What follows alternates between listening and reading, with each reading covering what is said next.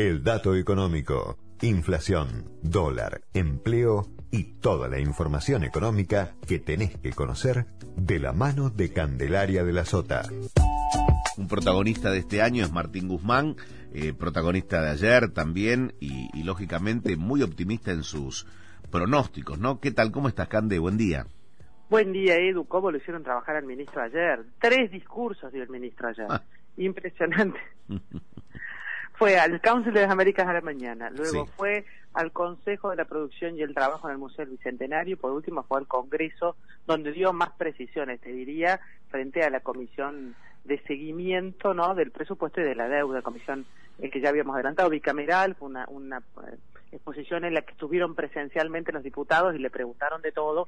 Él defendió mucho, no solamente la ejecución del presupuesto del año pasado durante la cuarentena, con todo el gasto extra que eso implicó, los IFE, los ATP, los REPRO, todas las ayudas, lógicamente, que hubo que dar en un año con una economía paralizada, sino también el endeudamiento en pesos y dijo, reconoció que estamos con un riesgo país alto, entre otras cosas, porque falta cerrar el acuerdo con el fondo Claro.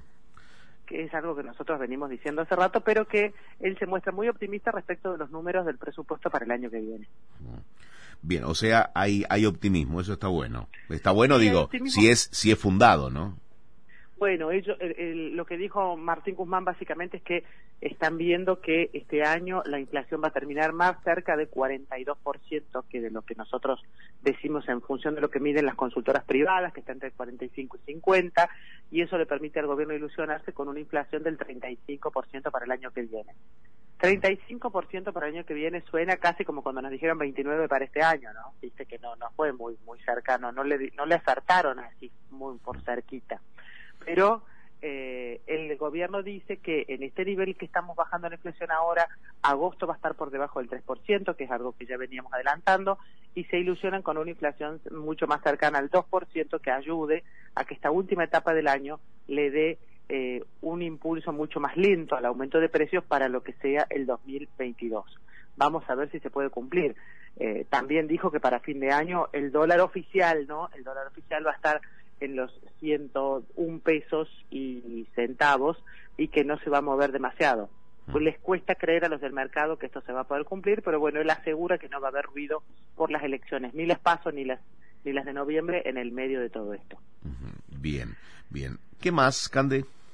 Justamente hablando del dólar, Edu, ayer fue uno de los pocos días, te diría que el único día del mes de agosto en el que el Banco Central salió a vender dólares para abastecer un mercado que demandaba muchos dólares en el mercado donde se, se opera el dólar oficial, ¿no? Que es un mercado muy restringido básicamente para importadores.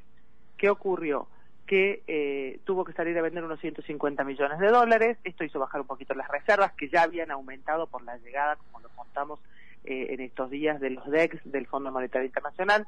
Sin embargo, estamos en un nivel robusto de reservas y permite hacer frente a los vencimientos que quedan de acá a fin de año, pero es todo un dato porque el central venía con una actitud diferente, venía comprando dólares, juntando dólar tras dólar así de a poquito para reforzar las reservas, incluso antes de la llegada de este auxilio del Fondo Monetario Internacional, y ayer tuvo que salir a vender. ¿Es normal a esta altura del mes? Sí, eso es lo que dicen los operadores, que es muy normal a esta altura del mes.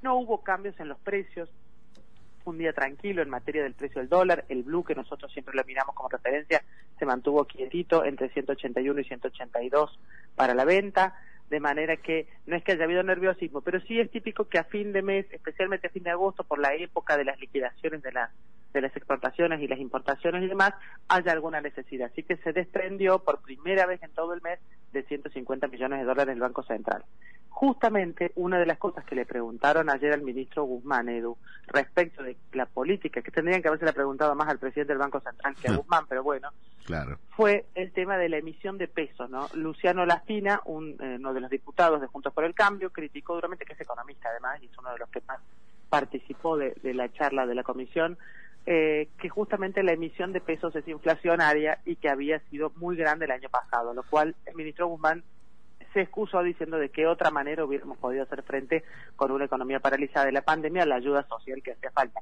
Pero remarcó que este año eh, el presupuesto del gasto social se achicó en un 70%, es decir, claro, se eliminaron los IFE, se eliminaron muchos ATP, se pasó al repro, se dejó de asistir a mucha gente con ayuda social porque se considera que algunas de las ramas de economía se están reactivando y eso hizo que se emitiera mucho menos y se gastara mucho menos en cuestiones de necesidades sociales. Muy bien, muy bien. Eh, nada más, ya estamos en condiciones de cerrar la semana, Cande.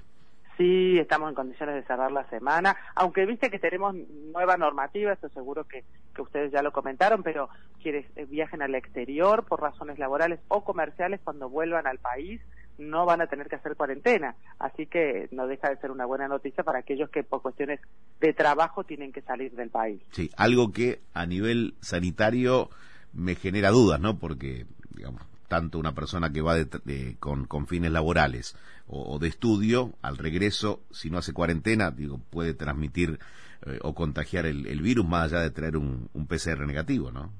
Totalmente. Si bien se le va a exigir el PCR antes de subir al avión, el antígeno cuando llegue a 6, hay dos PCR más, eh, si anda circulando por la vida puede andar contagiando, ¿no? Claro, claro. Esa diferenciación no me termina de cerrar, pero bueno, son disposiciones, ¿no? Son disposiciones un poco extrañas que están flexibilizando en un momento en que el sector más sanitario del gobierno, más sanitarista y más vinculada a todo lo que dicen los expertos, se pregunta si realmente es el momento con el avance de la variante Delta, ¿no? Sin dudas. Muy bien. Gracias, Cande. Hasta el lunes, Edu. Buen fin de semana. Igual para vos. Este espacio fue auspiciado por... En Profértil, amamos ser de la tierra del alimento el sueño de nutrir el suelo para que eso ocurra es lo que nos mueve a cientos de empleados y miles de proveedores que trabajamos bajo las más estrictas normas de calidad, seguridad y medio ambiente para alcanzar cada día mejores resultados. Profértil. Vida para nuestra tierra.